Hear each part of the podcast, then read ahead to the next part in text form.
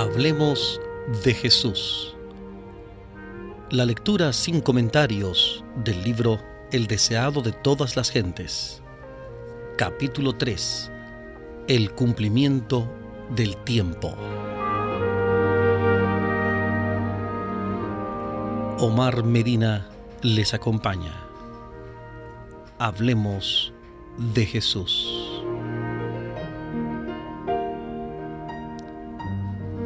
Mas venido el cumplimiento del tiempo, Dios envió a su Hijo para que redimiese a los que estaban debajo de la ley, a fin de que recibiésemos la adopción de hijos. Carta del apóstol Pablo a los Gálatas capítulo 4 versículos 4 y 5. Gálatas capítulo 4 versículos 4 y 5. La venida del Salvador había sido predicha en el Edén cuando Adán y Eva oyeron por primera vez la promesa, esperaban que se cumpliese pronto. Dieron gozosamente la bienvenida a su primogénito, esperando que fuese el libertador. Pero el cumplimiento de la promesa tardó. Los que la recibieron primero murieron sin verlo. Desde los días de Enoch la promesa fue repetida por medio de los patriarcas y los profetas, manteniendo viva la esperanza de su aparición y sin embargo no había venido. La profecía de Daniel revelaba el tiempo de su advenimiento, pero no todos interpretaban correctamente el mensaje. Transcurrió un siglo tras otro y las voces de los profetas cesaron. La mano del opresor pesaba sobre Israel y muchos estaban listos para exclamar, se han prolongado los días y fracasa toda visión. Ezequiel capítulo 12, versículo 22. Pero, como las estrellas en la vasta órbita de su derrotero señalado, los propósitos de Dios no conocen premura ni demora. Por los símbolos de las densas tinieblas y el horno humeante, Dios había anunciado a Abraham la servidumbre de Israel en Egipto y había declarado que el tiempo de su estadía allí abarcaría cuatrocientos años. Después de esto, dijo Dios, saldrán con grande riqueza. Génesis capítulo 15, versículo 14. Génesis 15, 14. Y contra esta palabra se empeñó en vano todo el poder del orgulloso imperio de los faraones. En el mismo día señalado por la promesa divina salieron todos los ejércitos de Jehová de la tierra de Egipto. Éxodo capítulo 12, versículo 41. Éxodo 12, 41. Así también fue determinada en el concilio celestial la hora en que Cristo había de venir y cuando el gran reloj del tiempo marcó aquella hora, Jesús nació en Belén. Mas venido el cumplimiento del tiempo, Dios envió a su Hijo. La providencia había dirigido los movimientos de las naciones, así como el flujo y reflujo de impulsos e influencias de origen humano, hasta el punto que el mundo estaba maduro para la llegada del libertador, las naciones estaban unidas bajo un mismo gobierno, un idioma se hablaba extensamente y era reconocido por doquiera como la lengua literaria. De todos los países, los judíos dispersos acudían a Jerusalén para asistir a las fiestas anuales, y al volver a donde residían, podían difundir por el mundo las nuevas de la llegada del Mesías. En aquel entonces los sistemas paganos estaban perdiendo su poder sobre la gente, los hombres se hallaban cansados de ceremonias y fábulas, deseaban con vehemencia una religión que dejase satisfecho el corazón. Aunque la luz de la verdad parecía haberse apartado de los hombres, había almas que buscaban la luz, llenas de perplejidad y tristeza. Anhelaban conocer al Dios vivo, a fin de tener cierta seguridad de una vida más allá de la tumba.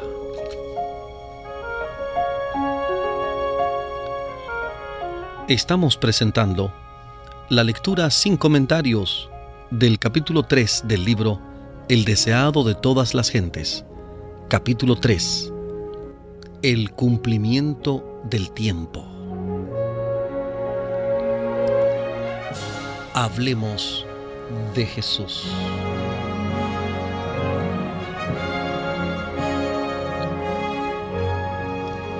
Al apartarse los judíos de Dios, la fe se había empañado y la esperanza casi había dejado de iluminar lo futuro. Las palabras de los profetas no eran comprendidas. Para las muchedumbres la muerte era un horrendo misterio, más allá de todo era incertidumbre y lobreguez. No era solo el lamento de las madres de Belén, sino el clamor del inmenso corazón de la humanidad, el que llegó hasta el profeta a través de los siglos. La voz oída en Ramá, grande lamentación y lloro y gemido, Raquel que llora a sus hijos y no quiso ser consolada porque perecieron. Mateo capítulo 2, versículo 18, Mateo 2, 18. Los hombres moraban sin consuelo en región de sombra y de muerte. Con ansia en los ojos esperaban la llegada del libertador, cuando se disiparían las tinieblas y se aclararía el misterio de lo futuro. Hubo fuera de la nación judía hombres que predijeron el aparecimiento de un instructor divino. Eran hombres que buscaban la verdad y a quienes se les había impartido el espíritu de la inspiración. Tales maestros se habían levantado uno tras otro como estrellas en un firmamento oscuro, y sus palabras proféticas habían encendido esperanzas en el corazón de millares de gentiles. Desde hacía varios siglos, las escrituras estaban traducidas al griego, idioma extensamente difundido por todo el imperio romano. Los judíos se hallaban dispersos en todas partes y su espera del Mesías era compartida hasta cierto punto por los gentiles. Entre aquellos a quienes los judíos llamaban gentiles, había hombres que entendían mejor que los maestros de Israel las profecías bíblicas concernientes a la venida del Mesías. Algunos le esperaban como libertador del pecado. Los filósofos se esforzaban por estudiar el misterio de la economía hebraica, pero el fanatismo de los judíos estorbaba la difusión de la luz. Resueltos a mantenerse separados de las otras naciones, no estaban dispuestos a impartirles el conocimiento que aún poseían acerca de los servicios simbólicos. Debía venir el verdadero intérprete, aquel que fuera prefigurado por todos los símbolos, debía explicar su significado. Dios había hablado al mundo por medio de la naturaleza, las figuras, los símbolos, los patriarcas y los profetas. Las lecciones debían ser dadas a la humanidad en su propio lenguaje. El mensajero del pacto debía hablar. Su voz debía oírse en su propio templo. Cristo debía venir para pronunciar palabras que pudiesen comprenderse clara y distintamente. Él, el autor de la verdad, debía separar la verdad del tamo de las declaraciones humanas que habían anulado su efecto. Los principios del gobierno de Dios y el plan de redención debían ser definidos claramente. Las lecciones del Antiguo Testamento debían ser presentadas plenamente a los hombres. Quedaban, sin embargo, entre los judíos almas firmes, descendientes de aquel santo linaje, por cuyo medio se había conservado el conocimiento de Dios. Confiaban aún en la esperanza de la promesa hecha a los padres, fortalecían su fe, espaciándose en la seguridad dada por Moisés. El Señor nuestro Dios les levantará profeta de sus hermanos, como yo. A él oirán en todas las cosas que les hablare. Hechos capítulo 3 versículo 22. Además, leían que el Señor iba a ungir a uno para predicar buenas nuevas a los abatidos, vendar a los quebrantados de corazón, publicar libertad a los cautivos y promulgar el año de la buena voluntad de Jehová. Isaías capítulo 61 versículos 1 y 2. Leían que pondría en la tierra juicio y las islas esperarán su ley. Como asimismo andarían las gentes a su luz y los reyes al resplandor de su nacimiento Isaías capítulo 42 versículo 4 y capítulo 60 versículo 3. Isaías 42 4 y 63. Estamos presentando la lectura sin comentarios del capítulo 3 del libro El deseado de todas las gentes. Capítulo 3. El cumplimiento del tiempo. Hablemos de Jesús.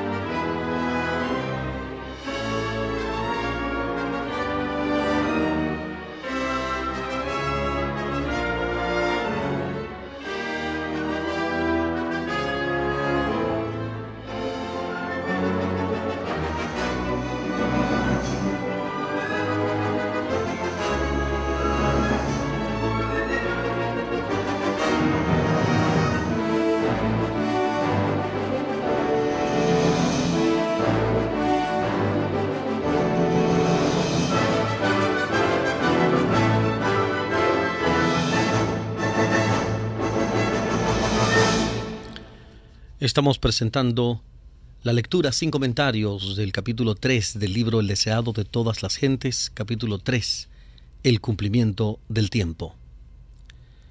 Las palabras que Jacob pronunciara en su lecho de muerte los llenaba de esperanza.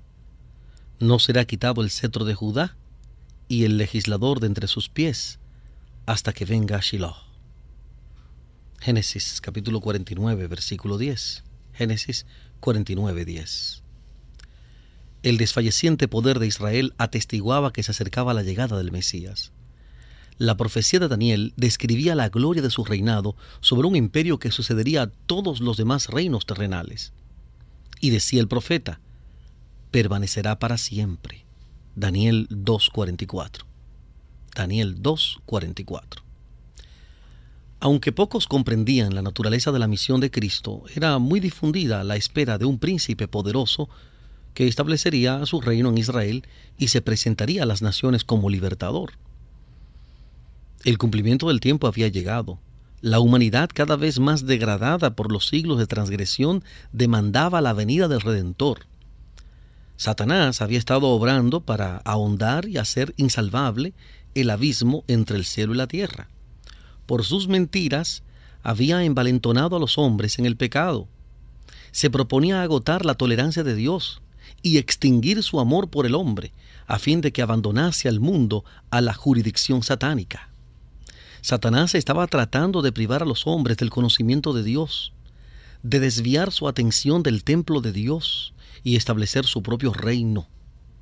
Su contienda por la supremacía había parecido tener casi completo éxito. Es cierto que en toda generación Dios había tenido sus agentes. Aún entre los paganos había hombres por medio de quienes Cristo estaba obrando para elevar el pueblo de su pecado y degradación. Pero eran despreciados y odiados. A muchos se les había dado muerte la oscura sombra que Satanás había echado sobre el mundo se volvía cada vez más densa. Mediante el paganismo, Satanás había apartado de Dios a los hombres durante muchos siglos. Pero, al pervertir la fe de Israel, había obtenido su mayor triunfo. Al contemplar y adorar sus propias concepciones, los paganos habían perdido el conocimiento de Dios y se habían corrompido cada vez más. Así había sucedido también con Israel. El principio de que el hombre puede salvarse por sus obras, que es fundamento de toda religión pagana, era ya el principio de la religión judaica. Satanás lo había implantado, y donde quiera se lo adopte, los hombres no tienen defensa contra el pecado. El mensaje de salvación es comunicado a los hombres por medio de agentes humanos. Pero los judíos habían tratado de monopolizar la verdad que es vida eterna habían atesorado el maná viviente que se había trocado en corrupción. La religión que habían tratado de guardar para sí llegó a ser un escándalo. Privaban a Dios de su gloria y defraudaban al mundo por una falsificación del Evangelio. Se habían negado a entregarse a Dios para la salvación del mundo y llegaron a ser agentes de Satanás para su destrucción.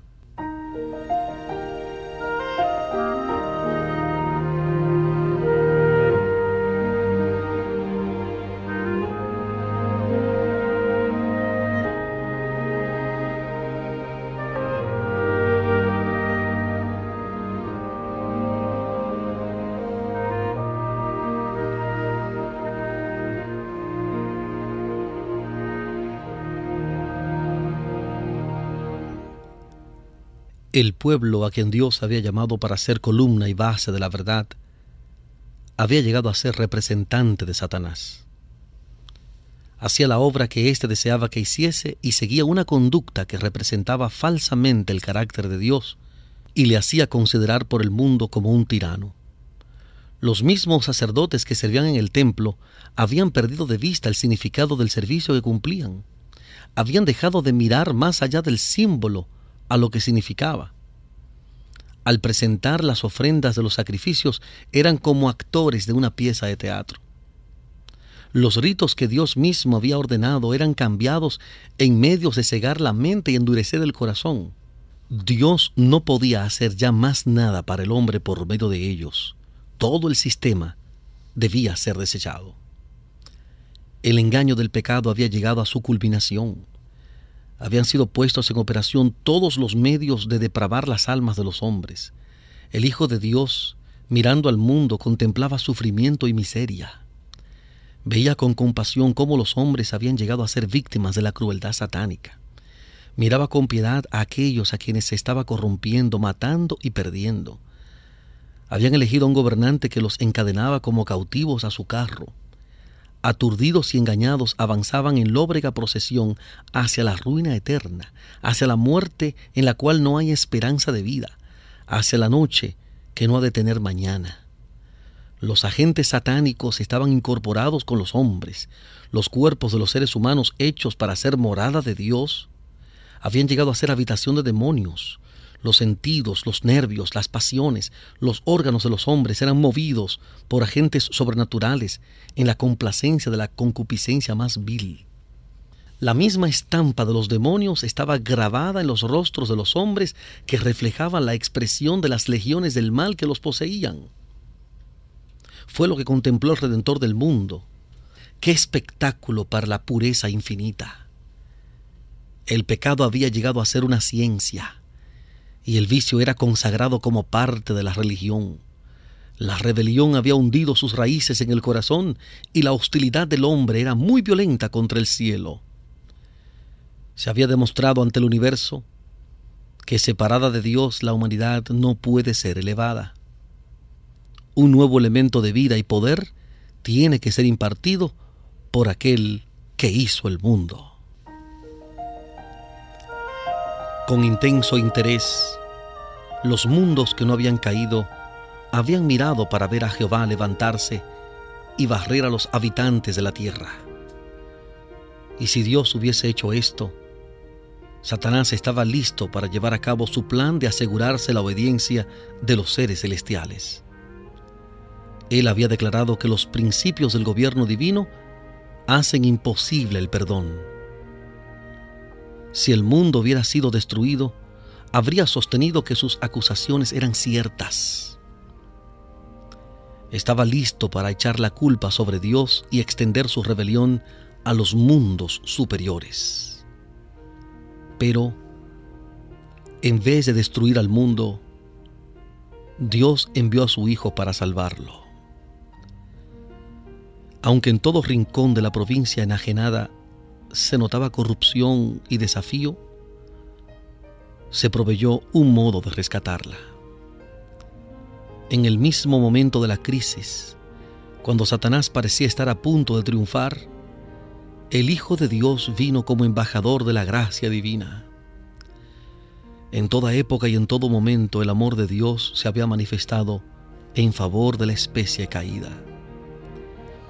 A pesar de la perversidad de los hombres, hubo siempre indicios de misericordia. Y llegada la plenitud del tiempo, la divinidad se glorificó, derramando sobre el mundo tal efusión de gracia sanadora que no se interrumpiría hasta que se cumpliese el plan de salvación. Satanás se estaba regocijando de que había logrado degradar la imagen de Dios en la humanidad entonces vino Jesús a restaurar en el hombre la imagen de su Hacedor. Nadie, excepto Cristo, puede amoldar de nuevo el carácter que ha sido arruinado por el pecado. Él vino para expulsar a los demonios que habían dominado la voluntad. Vino para levantarnos del polvo, para rehacer según el modelo divino el carácter que había sido mancillado, para hermosearlo con su propia gloria.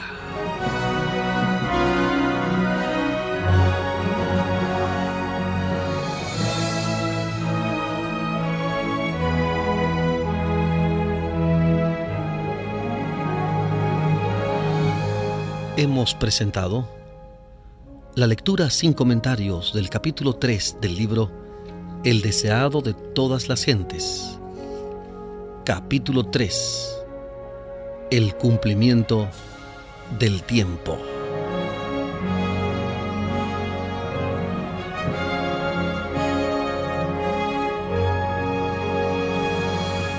Omar Medina les acompañó. Muchas gracias por la fina gentileza de la atención dispensada. Hablemos de Jesús.